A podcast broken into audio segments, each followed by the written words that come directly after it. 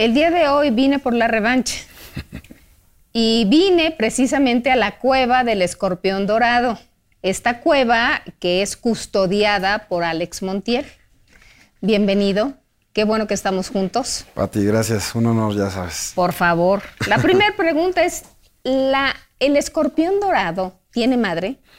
Eh, no, según la, la psicología y la leyenda del personaje, es que inició en la eh, en ese fenómeno del Big Bang y así se formó y empezó a crear muchas cosas que, conocemos actualmente. Entonces no, no tiene madre, nunca fue niño, nunca fue, este, nunca tuvo papá ni mamá.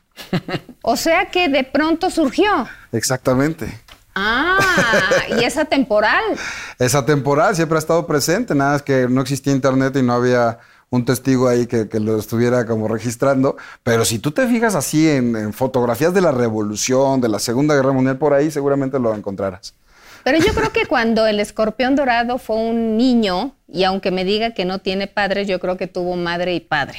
Y que seguramente le diste todo el dolor de cabeza posible a ellos. bueno, si hablamos de, de mí, pues sí, tuve padre y madre, los tengo actualmente todavía y, y sí, fue, eh, tuve una infancia cool, una infancia buena. Mis papás, estuve con ellos hasta los 13 años juntos, ya después se divorciaron cuando tenía esa edad. Eh, pero siempre fueron dos, dos, personas que se interesaron por, por hacerme un buen ser humano y sobre todo porque me preparara, este, uno es eh, abogado, la otra es psicóloga, entonces eh, tenían como en, su ADN la preparación académica y demás, todo esto. ¿Cómo se llaman tus papás? Leonor y Franco. Eh, Leonor Hortensia Gutiérrez y Franco Montiel. ¿Qué sucede en la cabeza de un niño de 12 años cuando de pronto esa, ese par de personajes que te dieron vida y te criaron durante 12 años se separan? Sí, era, era una cuestión extraña porque empezaba, pues no sé si llamarlo moda, pero empezaba a normalizarse y hablarse muy abiertamente cómo los papás se divorciaban. Entonces se escuchaba así en esa generación eh, eh, que, pasaba y entonces cuando empiezas a sentir que tú vas a ser parte de esos, pues sí sientes, sientes triste, ¿no? Sientes eh, como, tu vida se va a reacomodar en qué momento vas a estar con ellos, en qué momento vas a estar, con qué Navidad. Y es una cosa muy extraña que hoy es muy común, pero sí en ese momento fue los primeros conceptos de la Navidad la pasas un año con uno y con otro con otro, y, el año nuevo así será también, los fines de semana. Hubo temporadas que me iba con mi papá a vivir. Eh, la casa cuando nos quedamos, eh, cuando se divorcian, nos quedamos mi mamá, mi hermano y yo en la casa y mi papá eh, se fue a un departamento y era de repente estar con él. Eh, por temporadas me iba este, eh, provocado un poco por, por tenerme más vigilado con la escuela. Fue un buen chavo. Yo, yo mis problemas eran académicos. Nada más. Sí, siempre era como de poner atención especial en que saliera bien en la escuela, más allá de que yo me metiera en algún conflicto. Pero esto parece como un cuento. Yo supongo que te enojaste, Supongo que de pronto le reclamaste a alguno de los dos. Supongo que la tristeza te colmó de alguna forma. Sí, yo, yo estaba triste, eh, creo que esa era la palabra, como, como triste y, yo, yo fui como expresándolo a lo largo de mi vida. Uno de, las, de los problemas más grandes que tuve con mi mamá fue un día que hablé sobre el divorcio de mis papás en, los, primeros eh, programas de televisión que hacía cuando era adolescente. Hubo un momento que vivimos en Ciudad Juárez y ahí eh, eh, participé en un programa que hablaba sobre el divorcio.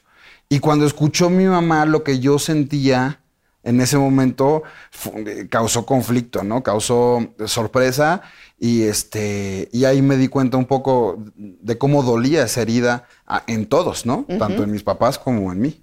¿Te regañó tu mamá? Mucho.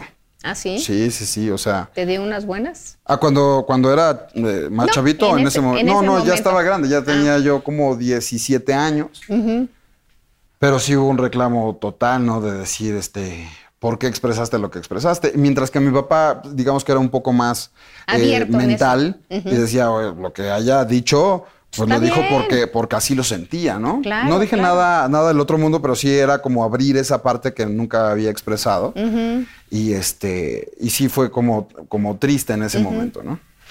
Tú tienes en este momento dos hijitos, uno de 11, uno de 6.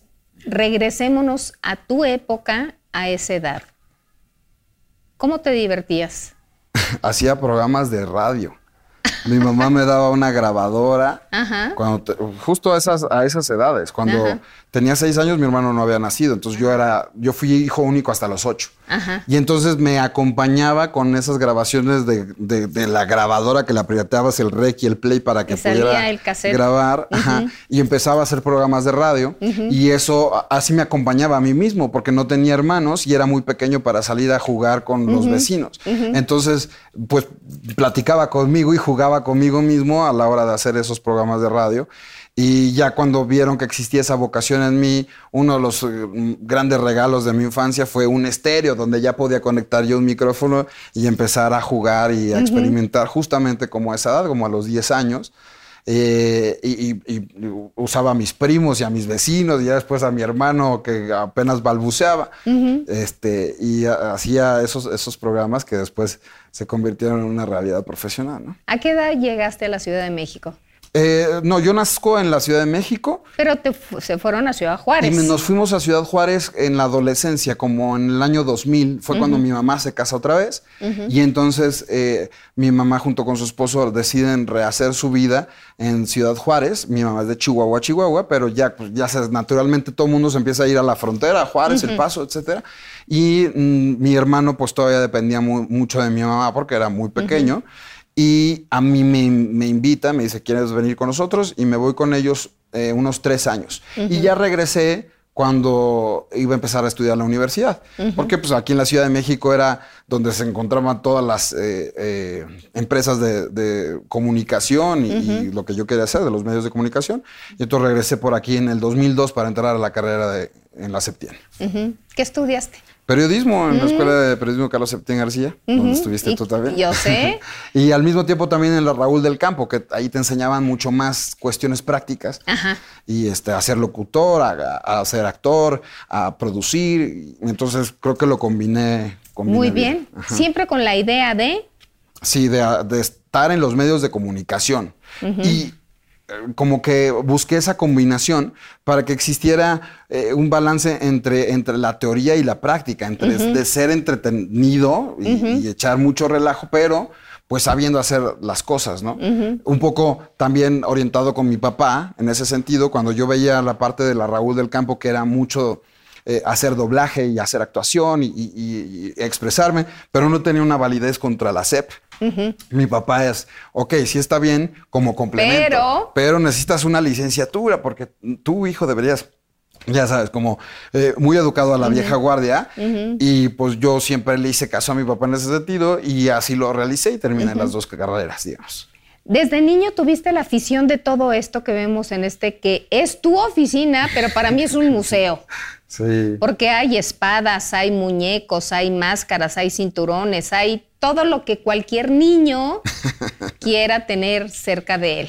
Sí, este es mi estudio y aquí tengo ahora esta- este museo personal que, que sí, igual y, y está cumpliendo las funciones de muchas, de, de muchos sueños o muchas este, cosas pendientes que yo tenía cuando, o sea, siempre he sido coleccionista, pero te hablaba que cuando era niño era coleccionista de latas de refresco del mundo, ¿no? Entonces, es- como iba mucho a la frontera, pues tenía esa posibilidad de encontrar otros, otras eh, latas. Tenía un, eh, tengo un, un- un piloto, un, un tío piloto aviador, entonces de repente me llegaba con una, alguna lata. Y pues bueno, es un, es un eh, hobby y una colección barata, ¿no? Fácil Ajá, de conseguir. ajá. ¿Y qué pasó con esas latas? Pues las tiré en algún momento porque mis papás ya estaban, o sea, las, las ponía ya en el techo, Pati. Les ponía resistol y las pegaba así en el techo porque ya no cabían en ninguna otra parte. Obviamente contaba nada más con mi espacio que era mi cuarto. Y este, y terminaron yéndose, pero de repente pasaba por estas tiendas que eran como más ostentosas y veía las espadas y dije, híjole, si tuviera si me sobrara un poco de dinero, me encantaría poder eh, iniciar una colección con, las espadas y bueno, esta es parte de lo que... De alguna forma las espadas es para abrir caminos, ¿no? Sí, sí, sí. ¿O cuál era tu idea? Me gusta mucho lo guerrero, lo medieval, me gusta mucho esta parte del honor, de, luchar, de, etcétera. y, yo cuando veía o sea, cada una de las espadas que ves son de alguna historia de ficción, de alguna película, de alguna serie, y, las coleccioné así, desde la espada en la piedra, ¿no? De Arturo hasta el, que es Excalibur, este, hasta He-Man, Skeletor y los más recientes con el Hobbit y el Señor de los Anillos. Entonces están aquí todas. ¿Y tu primer trabajo profesional cuál fue? Eh, yo lo considero la primera vez que alguien me pagó por lo que me gustaba fue en Espacio 2004 en Televisa con, con Loret de Mola. Eh, yo entré a un concurso unos meses antes donde Adela Arriaga, Guillermo Arriaga y Loret eran los jueces. Eh, era Planeta 3 a Chaleco, un concurso que, que sacaron de periodismo. Y entonces hago una cosa ahí muy irreverente, que era quitarme la ropa con los de los 400 pueblos que estaban allí sobre Reforma. Y de esa forma, este, pues comprobé que realmente para entrar a la televisión tenías que quitarte la ropa. ¿Y, de ¿Te quedaste en cueros? En, boxers, en boxers ah, eh, marchando y entrevistando a la gente, este, mimetizándome con la nota. Y eh, después de ahí, Loret me habló y ahí empecé a hacer en esa, en esa semana muchos reportajes, porque esa eh, clínica que tenía Televisa, pues te daba el acceso para que estuvieras con conductores, políticos, comediantes, etcétera. Y ahí comencé. Y ya después mi primer trabajo fijo fue en Planeta 3 a Chaleco con Yurilla, Videgaray, Estaca, etcétera. ¿Cuánto tiempo estuviste ahí? Un año, era de política, era de sátira política. Me encantaba. Yo creo uno de mis programas favoritos de la vida en, televisión, porque podía combinar las dos cosas que había estudiado. Claro. La parte muy entretenida y lúdica y la parte del periodismo. Entonces, eh, al final del día, pues eso, eso fue un pilar que me ha acompañado toda la vida, ¿no? No importa lo que estuviera haciendo, siempre era buscar la, la vuelta, la jiribilla. Y ahí estuve en Planeta 3 fijo hasta que lo sacan porque venían elecciones y entonces era un programa punzante que, era peligroso, era eh, no, no, no, no, le convenía a nadie en cuestiones comerciales que existiera un programa donde le pegara a los políticos. Claro. Y bueno, terminé yéndome ¿En la calle? al radio. en la calle sí, eh, pero, pero siempre buscaba. O sea, como, eh, yo, yo empecé a buscar prácticas desde el segundo semestre. Y en tercero ya estaba en, programas. Entonces yo seguí estudiando al mismo tiempo todo esto y, me hablan para un programa, eh, para un piloto o, para un casting más bien, eh, el Castor, ¿te acuerdas de él? Sí, cómo no. Eh, lo, hacen director de una estación, le cambian a Radio 1000 ser como una estación como de música de viejito para tratarlo de poner de, de turismo y me hablan para un casting y me quedo y ahí también estuve otro añito y al mismo tiempo pues buscando también buscar a la eh, regresar a la televisión y fue ya después cuando entré a Azteca. ¿Y cómo entraste? Hey, it's Ryan Reynolds and I'm here with Keith, co-star of my upcoming film If, only in theaters May 17th. Do you want to tell people the big news? All right, I'll do it. Sign up now and you'll get unlimited for $15 a month in six months of Paramount Plus Essential Plan on us. Mintmobile.com slash switch. Upfront payment of $45 equivalent to $15 per month. Unlimited over 40 gigabytes per month. Face lower speeds. Videos at 480p. Active Mint customers by 531.24 get six months of Paramount Plus Essential Plan. Auto renews after six months. Offer ends May 31st, 2024. Separate Paramount Plus registration required. Terms and conditions apply if rated PG. Hiring for your small business? If you're not looking for professionals on LinkedIn, you're looking in the wrong place. That's like looking for your car keys in a fish tank. LinkedIn helps you hire professionals you can't find anywhere else, even those who aren't actively searching for a new job but might be open to the perfect role. In a given month, over 70% of LinkedIn users don't even visit other leading job sites. So start looking in the right place. With LinkedIn, you can hire professionals like a professional. Post your free job on linkedin.com slash people today. Wow. Nice. Yeah. What you're hearing are the sounds of people everywhere putting on Bombas socks, underwear, and t-shirts made from absurdly soft materials that feel like plush clouds. Yeah, that plush. And the best part? For every item you purchase, Bombas donates another to someone facing homelessness. Bombas. Big comfort for everyone. Go to bombas.com slash ACAST and use code ACAST for 20% off your first purchase. That's bombas.com slash ACAST. Code ACAST. Uno de mis, pro- de mis compañeros de, de generación es Fergay. Y hacíamos muchas cosas juntos. Y entrábamos a muchos este, casting juntos.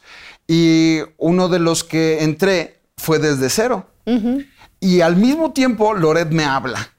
Y entonces cuando estaba desde cero era un experimento de Azteca que tenían muchísimos Sí. conductores. Y entonces había varios que querían lo mismo que yo. Y eh, cuando me habla Loret, era un grupo mucho más pequeño. Y yo en ese momento tenía que decidir, no podía estar, en- era impensable estar en dos televisoras al mismo tiempo. Hoy ya se empieza a regularizar eso. Pero entonces tuve que decidirme y me fui a Televisa. Y ya estando en Televisa, cuando terminé este programa, pues yo había platicado ya con varias personas de, de TV Aztecas, entre ellas Rafa Sarmiento, y siempre como que hubo una afinidad para trabajar juntos, y fue cuando me habló y me dijo, oye, está esta oportunidad, no está a, este, a cuadro lo que, lo que quiero que trabajes, pero puedes estar haciendo eh, también lo que te gusta o lo que me has dicho que te gusta, que es escribir, que es reportear y demás. Y siempre me gustó hacer muchas cosas en, en- en la A la vez. comunicación, en los medios. Sí. No estaba tan obsesionado con el cuadro, Ajá. sino me llenaba muchísimo también grabar, también crear y este, Escribir. Y bueno, pues, pregúntale aquí a muchos de los que están aquí presentes cómo iba y, y- y- y proponía muchas cosas que no estaba yo a cuadro, sino que creaba y alguien más las podía decir. Entonces, pues era parte de, de mi naturaleza y, ya- y así es como en- entré a TV Azteca. ¿Y qué tanto hiciste ahí? Eh, híjole, hice todo, todo, absolutamente todo, eh, este, en, en cuestión de, de- de producción.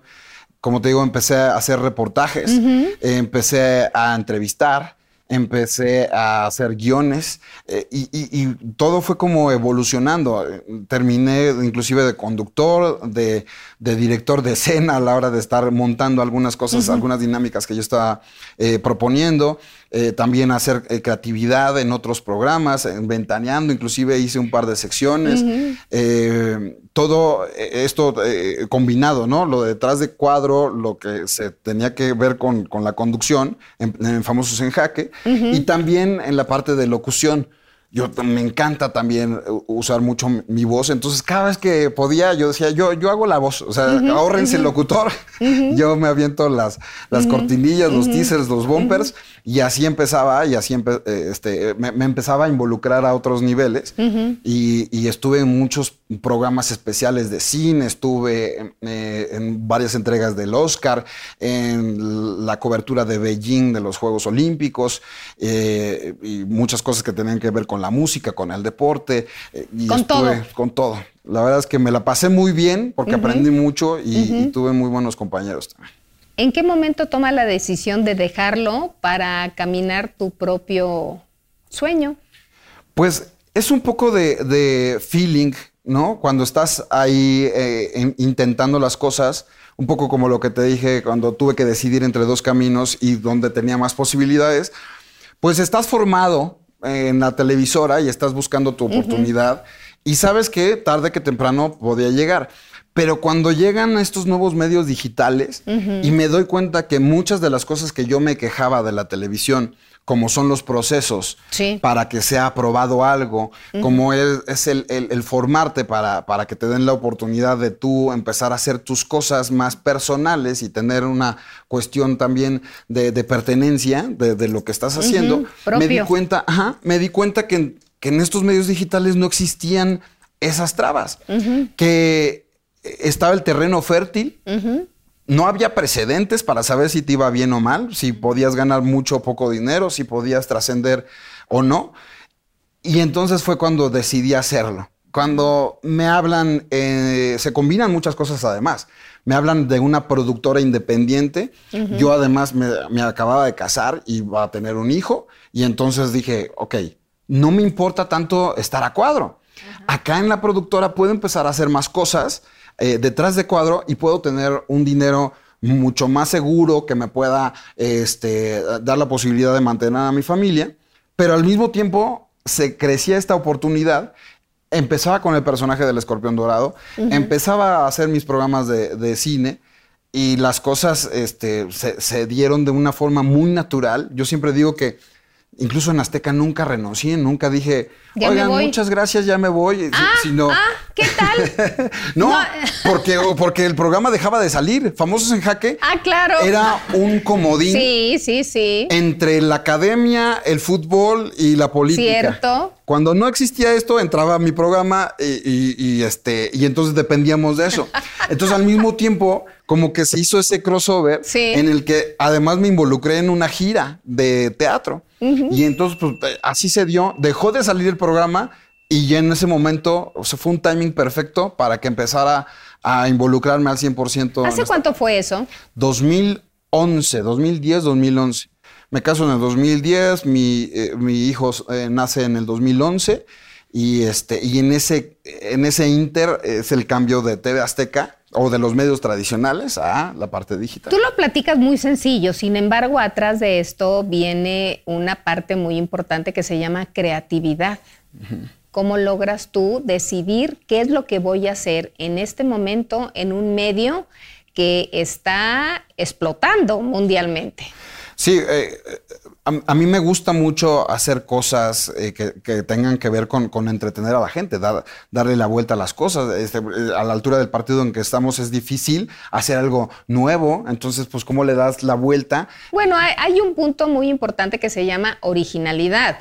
Pero eh, tu punto, ¿cómo nace la idea de tener uno, dos, tres o cuatro canales? Es que ya no existía las limitantes de, de los formatos. Sí, pero ¿por qué cuatro y no veinte? Eh, No, o pero dos? eh, también fue paulatino eso. O sea, digamos que al principio fueron, fueron dos. Ajá. Que fue eh, yo separar completamente mi personalidad del personaje que estaba creciendo, que no era todavía lo que soy, pero tenía una libertad que no existía antes Con el escorpión. con el escorpión dorado. Pero ¿cómo nace la idea del escorpión? ¿De niño tú admirabas a los luchadores mexicanos? Me gustaba, siempre me gustó la lucha libre, Ajá. pero... eh, ¿Y te disfrazabas del hijo del santo? del Sí, mil tenía mis máscaras y jugaba luchitas con mi hermano, con mis tíos, etcétera. Sí. Pero eh, eh, digamos que el elemento que yo tomé de la lucha libre fue esta figura imponente y anónima.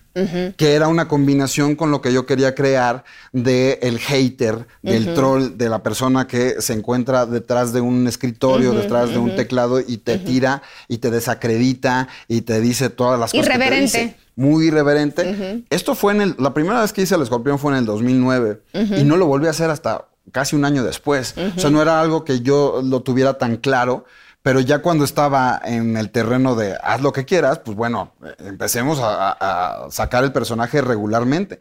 Y entonces al mismo tiempo empezaba a, a sentar las bases de, ok, ¿cómo va a ser el personaje? ¿Cómo va a hablar, por ejemplo?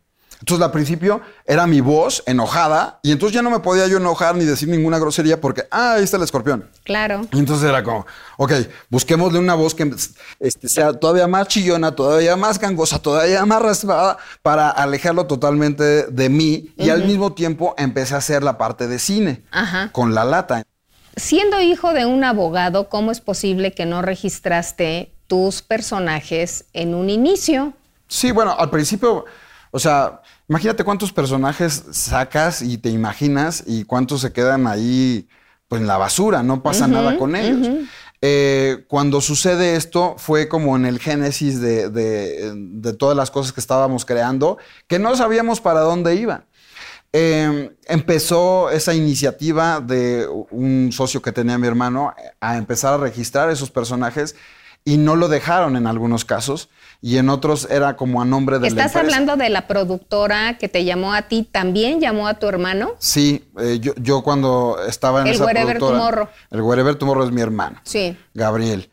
Yo eh, eh, trabajaba por ahí algún conocido eh, cercano de, de Azteca y me pedían una un, pedían un productor. Yo no podía por en ese momento que me hablaron porque tenía un compromiso en TV Azteca, pero recomiendo a mi hermano. Mi hermano no tenía igual todos los conocimientos que yo tenía en ese momento laborales, pero entonces lo meten de eh, como de asistente de producción.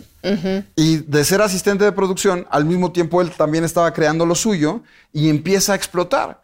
Y entonces el dueño de esa productora dijo, oye, pues, ¿quieres ser Estamos, mi socio? estamos hablando de Javier Talán. Ese mero. Eh, ¿Quieres ser mi socio? Y entonces lo lo involucra a mi hermano a- en esa sociedad que a la postre llevó a convertirse en el network más poderoso de Latinoamérica. Google mandaba a las marcas, cuando llegaban con Google, mandaba a las marcas a negociar con Javier, porque Javier tenía el control de todo Wherever Tomorrow y de los principales canales de, de contenido de Latinoamérica en ese momento. ¿Es cierto que él se quedaba con el 80% de las ganancias y le- o el 90% y les daba un 10% a la gente que trabajaba con él? En el caso de mi hermano y sus amigos, eso fue lo que firmaron. Yo no firmé eso, porque como te estoy hablando, eh, Sí. es una cuestión cronológica distinta. Sí. Ellos entran y empiezan a hacer eso. Yo al mismo tiempo estaba en Azteca y ya cuando los amarra, me invitan a mí a ser parte de la productora. No, porque yo no Sí, tenía un canal como tal. Me invitan a ser parte de la productora y yo entre lo que producía era lo de Wherever. Entonces me daban un sueldo como parte de la productora. Claro, Más pero en el caso de tu hermano, Sí, en el caso de mi hermano fue, Él firmó. ok, vamos a, aquí les va este contrato y eh, existía una cláusula de eso, de 80-20, algo así. Y sí, o sea, también en, en la, en la parte de los shows que ya me vi involucrado, también me asignaron un presupuesto ridículo comparado con lo que sabes que ahora se gana por un show o por una claro, conferencia. claro. Y eh, sí fue, sí fue leonino y fue una gandallez y, y fue Terrible. una novatada Sí, terrible sí. por parte de ellos. Yo, lamentablemente, no tengo una comunicación tan, tan abierta en ese sentido con mi hermano, porque mi hermano siempre trató de ser muy independiente y en ese tratar de ser independiente y de forjar su propio camino, a pesar de que yo lo ayudé con lo que pude, pues él trató de siempre hacer lo suyo y entonces dejaba un, un poco a un lado de sus decisiones eh, mi opinión o la de mi papá. Y yo creo que eso es lo que le llevó a acelerarse a... Pero firmar. finalmente recuperó el nombre, tu hermano. Sí, nunca lo perdió. Ah. Existe ahí como eh, eh, esa, esa cuestión como extraña porque sabemos que lo quiso registrar, pero en ese momento Wherever Tomorrow ya era muy conocido. Mm. Entonces le, dijeron, le dicen los del INPI, ok, vamos a registrarlo, pero tú no eres Gabriel Montiel y Wherever Tomorrow es Gabriel Montiel. Entonces vamos a, a registrarlo a nombre de Gabriel y tú le cedes los derechos. Entonces nunca pudo registrar a su nombre y eso quedarse con. pero sí la empresa que tenía un poco implícita el nombre de Wherever, que era W2M Enterprises. Sí. Y entonces ahí fue donde eh, surgió toda esa, esa confusión en la que quiso involucrar a todos los canales que existían para ponerlos a su nombre, pero a la postre no pasó nada conmigo porque yo no tenía firmado nada Sí. con él en cuestión de, de la creación de los personajes. Un personaje que se creó en el 2009, esto está sucediendo en el 2012. Y entonces, pues no había nada que sustentara que él pudiera quedarse con lo que yo estaba logrando. Hoy día tu hermano, tu hermano está libre de ese problema, está por su lado, sin.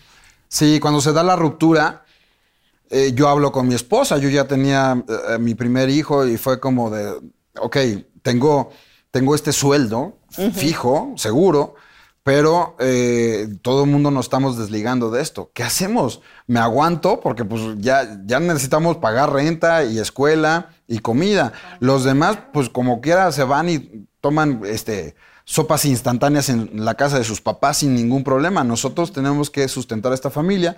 Y fue ahí cuando inicia como esta sociedad laboral mucho más intensa con mi esposa de decir, vámonos con todo, que no nos importa esa parte, y lo que nos debían lo recuperamos en medio año o menos. Y, y a la postre, pues hoy se convirtió en un negocio que, que podemos eh, tener el total control de lo que hacemos. ¿no? ¿Tu esposa trabaja al 100 contigo? Sí, eh, ella es mi- digamos mi que te maneje, Sí, ¿te es maneja? Es mi, es mi manager. eh, ¡Qué eh, maravilla! así, la, así la conocí, en un programa de Azteca, justamente. Ajá. Ella eh, se encargaba, eh, era directora de casting y también manager, y, eh, y se encargaba de, de unos talentos que yo necesitaba para hacer unos programas, y de esa forma la conozco. Entonces siempre estuvo involucrada en el medio, pero hasta ese 2014 fue cuando eh, tomó la rienda de la empresa y- y juntos empezamos a estructurar mejor nuestro camino, el personaje, llevarlo a otro nivel. Al principio, si escuchas al escorpión, digo cosas muy, muy pasadas, porque así era la tendencia y eran groseriotototas. Y entonces, eh, a la postre, cambié un poco y lo adapté para que fuera mucho, mucho más este. Qué bueno que lo adaptaste, Sí. ¿eh? pero eres un irreverente. Pues sí, Eres groserísimo con el escorpión. No, soy, soy, soy muy, este, tiene mucho humor negro, tiene mucho sarcasmo, tiene eh, muchas cosas. No te lo niego, pero a veces Hey, I'm Ryan Reynolds. At Mint Mobile, we like to do the opposite of what Big Wireless does. They charge you a lot, we charge you a little. So naturally, when they announced they'd be raising their prices due to inflation, we decided to deflate our prices due to not hating you. That's right. We're cutting the price of Mint Unlimited from $30 a month to just $15 a month. Give it a try at mintmobile.com slash switch. $45 upfront for three months plus taxes and fees. Promo rate for new customers for limited time. Unlimited more than 40 gigabytes per month. Slows. Full terms at mintmobile.com. I'm Sandra, and I'm just the professional your small business was looking for. But you didn't hire me because you didn't use LinkedIn jobs. LinkedIn has professionals you can't find anywhere else, including those who aren't actively looking for a new job but might be open to the perfect role, like me. In a given month, over 70% of LinkedIn users don't visit other leading job sites. So if you're not looking on LinkedIn, you'll miss out on great candidates like Sandra. Start hiring professionals like a professional. Post your free job on linkedin.com/people today. Te pasas, qué bárbaro. Pero ya- digamos que le quité muchas palabras que estaban todavía más mal vistas. Más fuertes. más fu- fuerte y lo empezamos a convertir en una cosa de entretenimiento que podía entrar en muchas en muchos ámbitos y que podía interactuar con todo tipo de gente, no nada más con esta parte millennial eh, súper grosera, sino pues con un deportista, con un cantante, con un actor, Sí. con un productor, con un político, etcétera. Digamos que de los cuatro canales que tienes, el escorpión es el rey. Sí, es el que más ven. Él es el que manda en, eh, en ti y en todo lo, lo que te rodea. Sí, porque, ah, porque además lo que sucede con el escorpión Es que es muy descarado. ¡Qué cosa! empieza a tener repercusiones por todas Sí. partes. Entonces, en la lata que hago eh, una sección que le va también muy bien es el anecdotario. Y el anecdotario son las cosas que pasan detrás de cámaras, por Sí. ejemplo, de muchos de los videos del escorpión dorado. Y entonces así es como se, se retroalimenta un canal con el otro.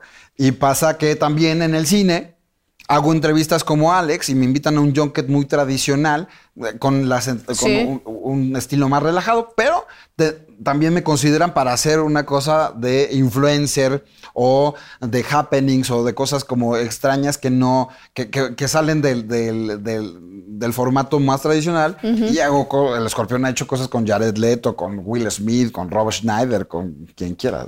Oye, y el escorpión de pronto no se mete, eh, no sorprende a Alex Monti de pronto en alguna otra situación, en tu casa, por ejemplo, o en una reunión con amigos, ¿En qué sentido? No- no- en que de repente te traicione y sale el escorpión en lugar de Alex Monti.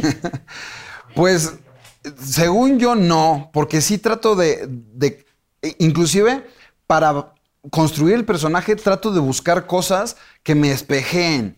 Entonces, no sé, si, si al escorpión le hablas de niños, dice que es la peor tontería que puede hacer alguien tener hijos, ¿no? O estar casado. Cuando yo lo más valioso que tengo es mi familia y mis hijos. Entonces trato de, de construir esos personajes porque además me ayuda mucho ser Alex para construir la comedia de Escorpión. Porque no nada más lo está diciendo el Escorpión, es el Escorpión creado por Alex diciendo ese tipo de cosas que causa comedia a la hora de que lo expresa. Tipo, eh, cuando habla del, del fútbol, él dice que es deporte para pobres.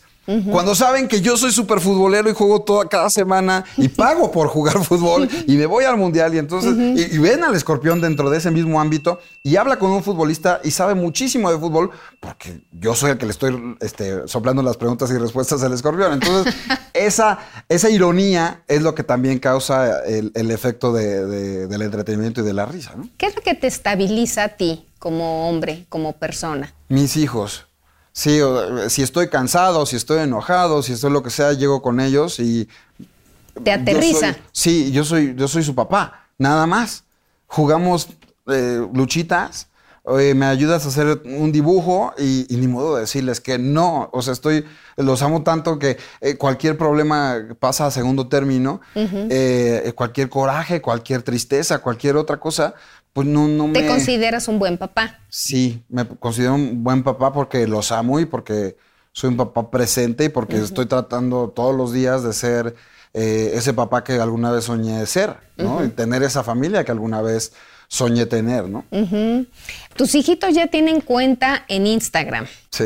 que eh, les tienen limitaciones en el uso de internet tu tus hijos o los dejas a la libre. No, de, de hecho, o sea, la- las cuentas están eh, administradas por nosotros. De repente, sobre todo el más grande, ya le empieza la curiosidad de entender este mundo digital y me, me pide su Instagram para leer, para ver, para cuántos likes tengo, qué es lo que les gusta más a la gente, qué es lo que dicen de mí. Y entonces, eh, con esa curiosidad empiezan a verlo. Y entonces, eh, es explicarles muchas cosas, ¿no? Cuando se quieren convertir en estos creadores de contenido y quieren tener muchos likes y quieren ser famosos, es explicarles qué es la fama y qué es una consecuencia y no un objetivo. Y- Claro. y empiezas a sentar las bases de, de una carrera que a veces no, no- o sea, la has entendido tú en el camino, pero ahora obviamente tus hijos naturalmente te piden saber qué está pasando con esto Claro, para saber claro. cómo llegar a, Claro. a ser como su papá o como su tío eh, y, y saben que existe esto. Y de pronto tus difícil. hijos te ven como el escorpión o te ven con profesionalmente como eres. ¿Conocen a los personajes? Conocen a los personajes porque sabe, o sea, están las máscaras por todas partes y preguntan. y No me digas que así está tu casa. No, no, no. Ah. no. No, no, Pero no. cuando vienen aquí es como ver, ver todo lo que estoy haciendo. Claro. Eh, Muy pocas veces, contados con los dedos de una mano, les he enseñado algún video del escorpión. Cuando siento que esto lo, puede- lo podrían ver, se mueren de risa. Hay un, hay un video que les he he dejado ver que es el, el tag del supermercado. Que el escorpión va con wherever al súper y el escorpión empieza a abrir helados y a comerlos directamente de ahí, los regresa al refrigerador. Entonces, esa irreverencia es, una explosión para ellos decir, ¿por qué hiciste eso, papá? ¿Cómo te atreves? a-?" O sea, e- ese es el nivel de, de Claro. irreverente que ven en el escorpión, que dicen, Ajá. ¿cómo puede ser posible que te hayas atrevido a hacer eso y no te dijeron nada? Pues las explicas también. ¿Qué hay detrás? Que, que es una ficción, que finalmente pues no te debes de comportar así porque Claro. es una parodia de Claro. los comportamientos de muchas personas. Y así es como lo ven ellos. Cuando me han visto con máscara, pues también interactúan. Y, y yo eh, en, en la vida, cuando me topo con algún niño en la calle, también tengo eh, esos límites, ¿no? Nunca uso groserías cuando veo a un niño en la calle, sino eh, soy como irreverente en esta parte eh, de troll, de vete para allá, niño, odio a los niños, como si fuera un gargamel, ¿no? Como Sí, si fuera claro, un troll. claro. Pero nunca digo esas groserías. Y entonces cua- mis hijos me provocan diciendo, ¿qué pasó, escorpioncito? ¿Cómo estás? No sé ya, lárguense de aquí, escuincles, no sé qué. Este, dile a tus papás que te metan a estudiar. y ya este, se van corriendo. Entonces tienen esa curiosidad Sí. de lo que está. Saben que pues, es un personaje que no es para ellos, pero les da mucha curiosidad. ¿no? Tu trabajo en Internet ha sido tremendamente exitoso. ¿Sí tienes los pies en la tierra para saber que esto es pasajero? Me ayudó mucho para tener los pies en la tierra la carrera que tuve en televisión y ver tantas personalidades que se vuelven muy famosas muy rápido y se van. Y desaparecen. Y desaparecen. Y luego ver el génesis del Internet y ver a tantas personalidades que se volvieron súper famosas y que hoy no están. Entonces, eh, eh, eh, eso, vivir esa, esa evolución de, de la gente famosa o de la gente exitosa o de la gente que se pueda subir a un ladrillo y marearse, me ayudó muchísimo a, a darme cuenta que esto es muy relativo. Y además tengo la fortuna de juntarme o de, de haber compartido tiempo, espacio trabajo con gente sumamente exitosa, sumamente famosa. Entonces, yo en mi nivel, no sé si ya llegué a mi nivel máximo de, de fama, pero yo en mis niveles máximos de fama jamás ha estado a, a la altura de gente muy cañona que he conocido. Entonces, pues, ¿qué es famoso y qué es exitoso? ¿Qué es mucho? ¿Qué es poco? Todo es relativo. Y entonces también eso me ayuda mucho a decir, o, o sea, mis aspiraciones son mucho más grandes y quiero ir más, más, más, más. Y hoy no soy nadie porque lo que quisiera lograr, pues todavía está muy lejos. ¿no? ¿Y qué es lo que quieres lograr? Ay, si, si, si pienso muy en grande, pues me encantaría hacer eh, producciones cada vez más elaboradas, eh, pensar en, en que llegue a, a niveles de reconocimiento internacional, como, o sea, si nos podemos a- a fantasear mucho como el. Oscar y, y como tener eh, más cosas internacionales y, y- y en ese sentido voy trabajando día a día. Tuve un late night en Estados Unidos, en Los Ángeles. Este, este año eh, eh, debuto como productor también en, en una plataforma streaming con otro, otro show. Y entonces ese tipo de cosas que tanto me gustan porque es una cosa que me apasiona y vuelvo a lo mismo. El objetivo es, es estar realizado y, y expresarme y ser feliz, y disfrutar el camino. Las consecuencias de ser eh, mucho o poco famoso, pues bueno, eso ya no las decido yo, ¿no? Este, es, es parte de, es- eso es decorativo nada más. ¿Qué fue lo que impactó en la gente que te sigue? ¿Por qué crees que te siguen? Híjole, está, está difícil esa pregunta. O sea, creo que en primer lugar existe mucha honestidad en lo que hago. Desde lo más básico como honestamente me divierto. Y eso conecta, por lo menos conmigo conecta muchísimo. Al, al ver estos primeros programas de eh, Carabina de Ambrosio y Ensalada de Locos y ver cómo estaban muertos de risa y que salían del personaje, bueno, no salían del personaje, pero improvisaban sobre el mismo personaje, muertos de risa sobre todo lo que les pasaba. Eh, Eso a mí me conecta cañón y, y evidentemente no está en el guion. Y entonces era- es parte de lo que yo quise conservar disfrutar muchísimo lo que estoy haciendo y eso es yo creo que lo que les gusta a la gente, cómo lo, lo disfruto y cómo he logrado, porque es un chiste, el escorpión dorado es un chiste contado durante 13 años. Y entonces he logrado que ese chiste sea tan, tan común entre la gente que ya me dejen hacer muchas cosas que a otras personas no les dejarían.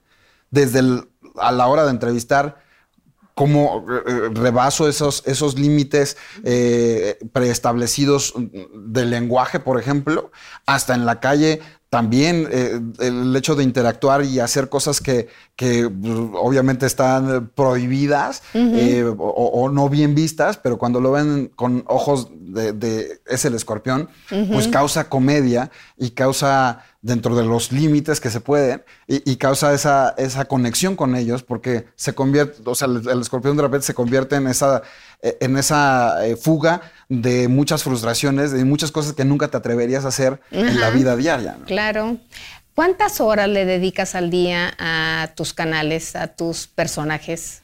Ay, está, está difícil porque eh, de repente es muy intensa la producción. Me pongo una semana a producir muchísimas cosas y llego a un momento en que puedo tener uno o dos meses de colchón.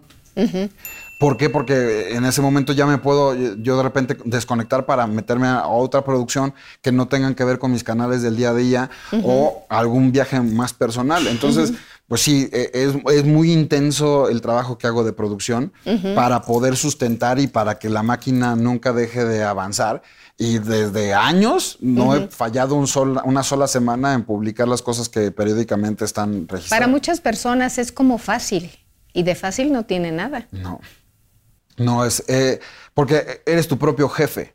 Ya no existe. O sea que tú te jalas las orejas. sí, pues tengo que hacerlo y soy el también el que me hago Te bien, buen apapachas. trabajo. Ajá. Porque ya no existe nadie que te diga vas bien o vas mal, o sea, na- una, una persona en concreto, sino pues así de cruel es el número de YouTube y te dicen te vieron mil personas o te vieron un millón. y, y- y- y muchas veces pues, yo hago lo que tengo en mis manos para hacer un, un contenido atractivo. Oye, y fuera de, y tu, fuera de tu círculo, ¿alguien te ha jalado las orejas? Eh, como fuera de mi ¿Qué te- círculo más Pues sí, cercano. no, no, no, fuera de tu ámbito de trabajo.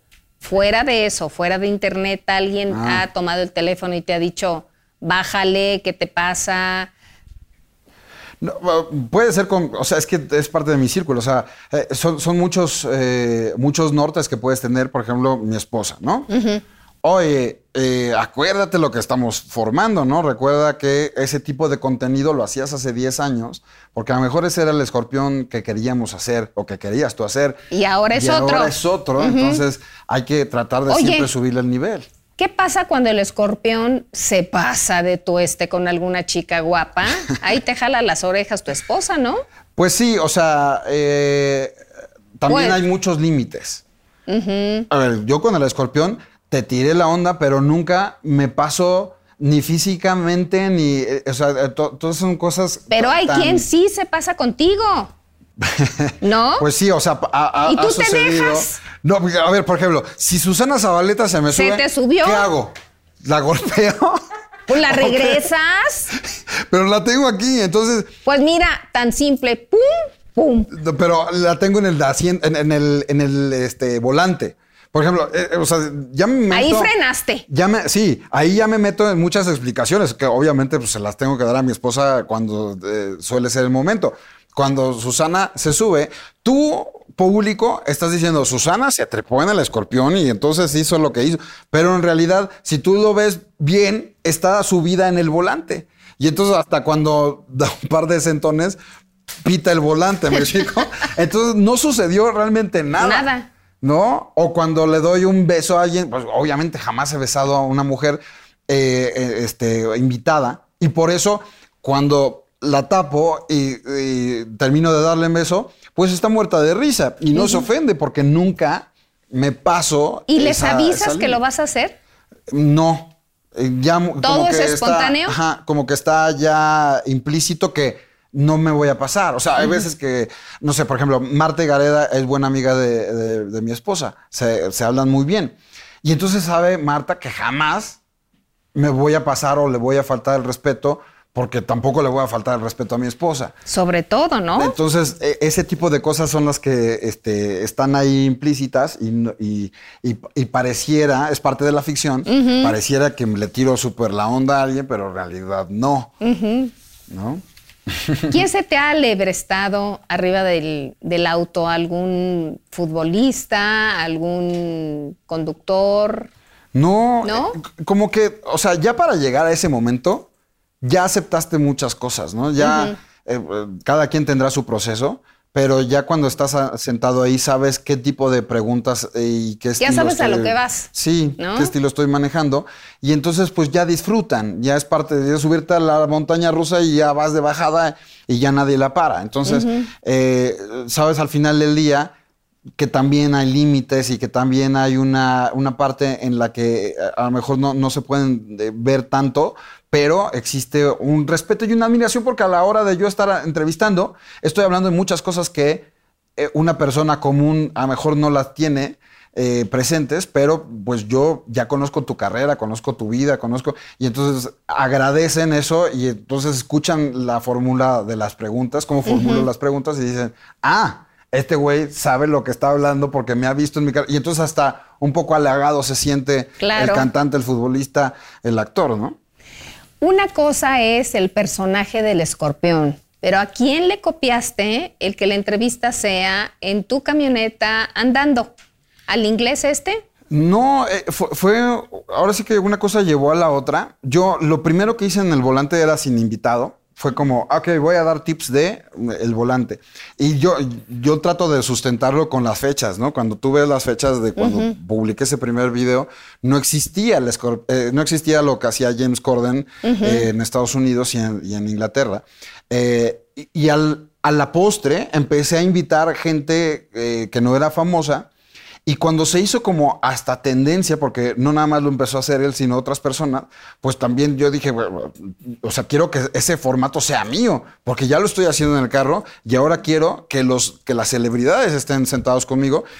Yo en ese momento eh, me consideraba de los pocos, hoy es muy común, pero en ese momento era eh, como que estaba muy dividida los, lo- la parte offline con la online, ¿no? Las celebridades de televisión y, y demás están acá y estos están acá. Y yo era como ese puente en el que, como había vivido acá y como tenía mucha amistad con muchos de acá, eh, podía hacer esos crossovers. Y entonces supe que yo tenía la oportunidad por sobre muchas personas de hacer ese formato mío y de combinar la gente de digital con la gente de offline para que estuvieran eh, en, en ese lugar. Y entonces, pues bueno, lo combiné así y, y tan, y tan es así que la producción obviamente que tiene James Corden incluye que lo suban en una grúa y le estén paseando por la ciudad. Ajá. Aquí yo manejo y aquí están las cámaras y aquí están las claro. luces y aquí están los micrófonos. Y ni se te ocurra un- poner una grúa arriba de tu camioneta, ¿eh? No. Porque te quedas atorado en cualquier... Y además hice a la ciudad un personaje más. Sí, claro. Interactúo con todas las Claro. personas que, o, las, o los elementos que se me van cruzando, ¿no? claro. Bueno, el asunto tiene que ver con que tu personaje se está comiendo a Alex, ¿o no? Eh, en, en un sentido, en un sentido de popularidad, pues eh, es abrumante, ¿no? ¿no? No hay comparación. Y entonces se ha convertido ya este, en una referencia cultural. Claro, claro. este, a la hora de, de hablar sobre la comedia, sobre los estilos de, de- de contenido. Eh, sin embargo, eh, yo tengo muy claro que es un personaje que, que es una herramienta para mí. Claro. No estoy peleado. Muchas veces pasa eso, ¿no? De eh, cómo estás peleado con el personaje. Yo Sí. quiero que me reconozcan por mí mismo. Pero como estoy tan, tan, eh, tan contento conmigo y No, con y estás el muy personaje. visto también. Sí, ¿no? exacto. O sea, Claro. es el, es- yo digo que es el, el, el secreto peor guardado de la historia Ah, no, claro, por supuesto. Y entonces es una herramienta. Sí, ¿no? oye Alex, ya entrevistaste, no sé si a partir de Ricardo Salinas, el entrevistar a empresarios. ¿Vas a continuar? Porque haces deporte, a veces político, todo el mundo del espectáculo. Sí, lo- lo- digamos que eh, los elementos o los requisitos para yo subir a alguien es que tenga carrera o viralidad.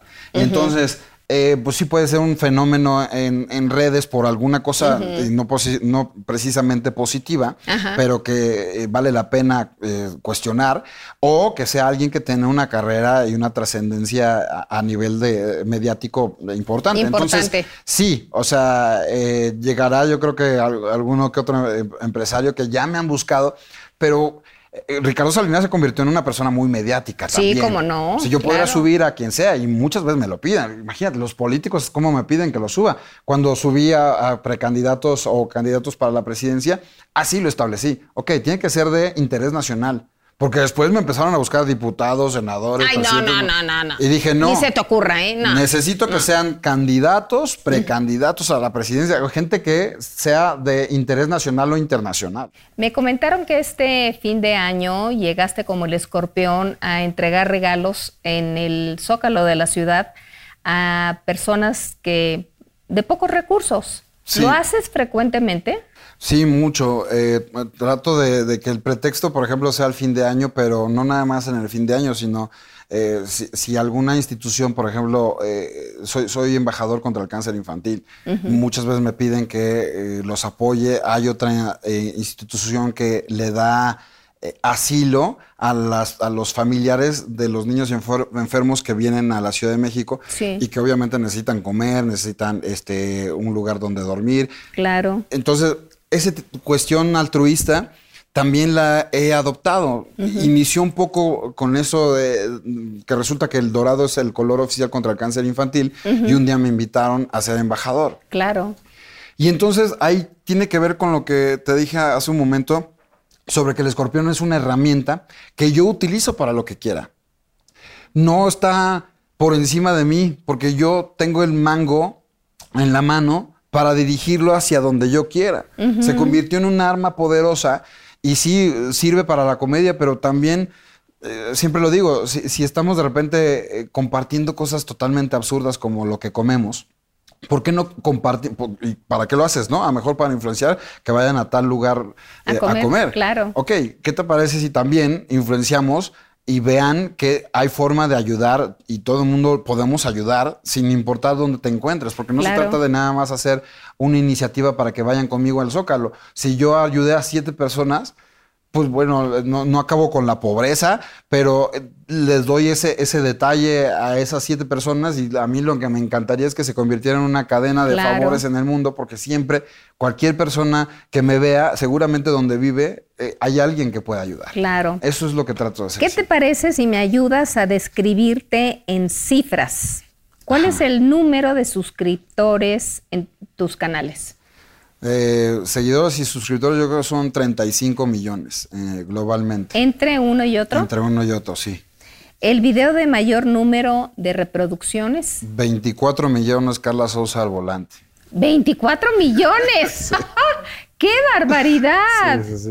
¿Cuál, eh, ¿Cuáles son los días de mayor tráfico en tus canales? Eh, yo he acostumbrado en la periodicidad y programación en que sea martes, eh, noche del martes, eh, inicio del miércoles, porque es cuando pongo el escorpión al volante publicado, el nuevo. Horas que te toma producir un contenido. Varía muchísimo. Irónicamente, el que más dominado y el que mejor le va es el escorpión al volante. Si, eh, si lo producimos, eh, digamos que de principio a fin, me llevo tres horas. No es tanto comparado con, de repente, otros programas que se te ocurren, algunos videos así más elaborados, que no llegan ni cercanamente a las visitas que puede tener un escorpión al volante. ¿Cuál es el tiempo que tardas en monetizar un video? En este momento es instantáneo porque eh, justamente, de hecho, las primeras horas de un video son las más importantes a la hora de estar monetizándose a través de que aparezca un comercial a la hora de tú darle play. Esa es una forma de comercializar. Otra forma de comercializar es que te pidan una campaña. Si llega una refresquera, si llega este, algún evento y, y lo usas como producto integrado, es exactamente igual que la televisión, salvo que solamente pasa por mis manos. Y yo decido qué hacer con este presupuesto, si lo eh, invierto en hacer alguna producción en especial y cuánto porcentaje de eso le gano. Y entonces de esa forma, este, pues por eso digo instantáneo, ¿no? ¿Cuántas personas trabajan para, cre- para realizar todos los cuatro canales?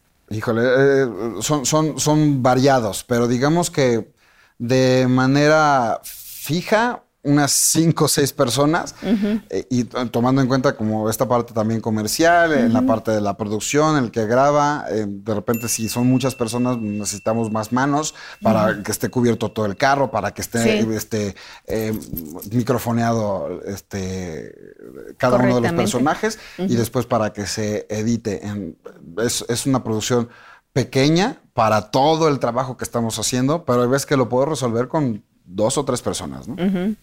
El precio de una de las máscaras de las que usa el escorpión dorado.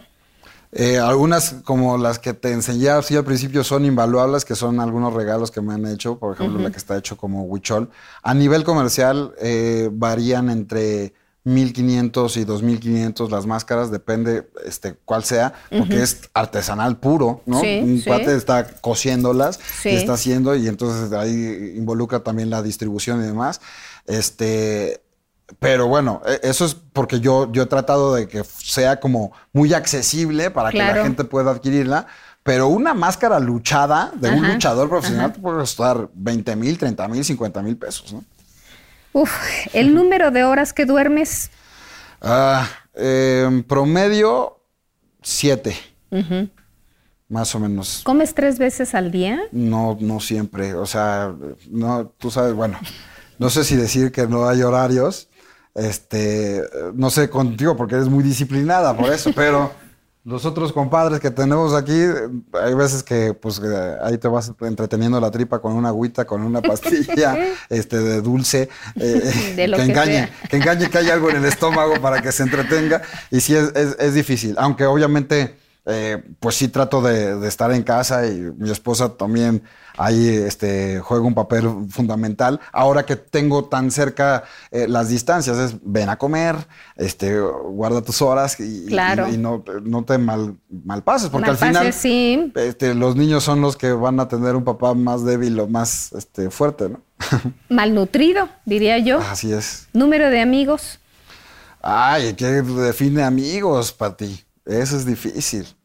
Sí, tengo muchísimos cuates, soy muy amiguero porque me gusta, me gusta compartir con ellos, pero eh, también eh, el ritmo de trabajo que vas teniendo pues ya te va alejando de, de muchas personas. Eh, te vuelves, te vuelves pana- paranoico en algunos sentidos cuando se, se acercan y eh, te piden la presencia en algún lugar u otro. Eh, es bien difícil definir qué, qué es amigo y solamente los, los años te lo dan, ¿no? este, los detalles que va teniendo uno eh, y viceversa, este, creo que es lo que va afianzando las amistades. Disculpan que te dé la vuelta con esa pregunta y no te dé una cifra real. exacta, pero Es real. es difícil, ¿no? Muchas gracias. Gracias a Me ti, encantó Pati. tu entrevista. No, la tuya. Muchas gracias por, por venir y gracias por todo lo que nos has enseñado directa e indirectamente. A ti.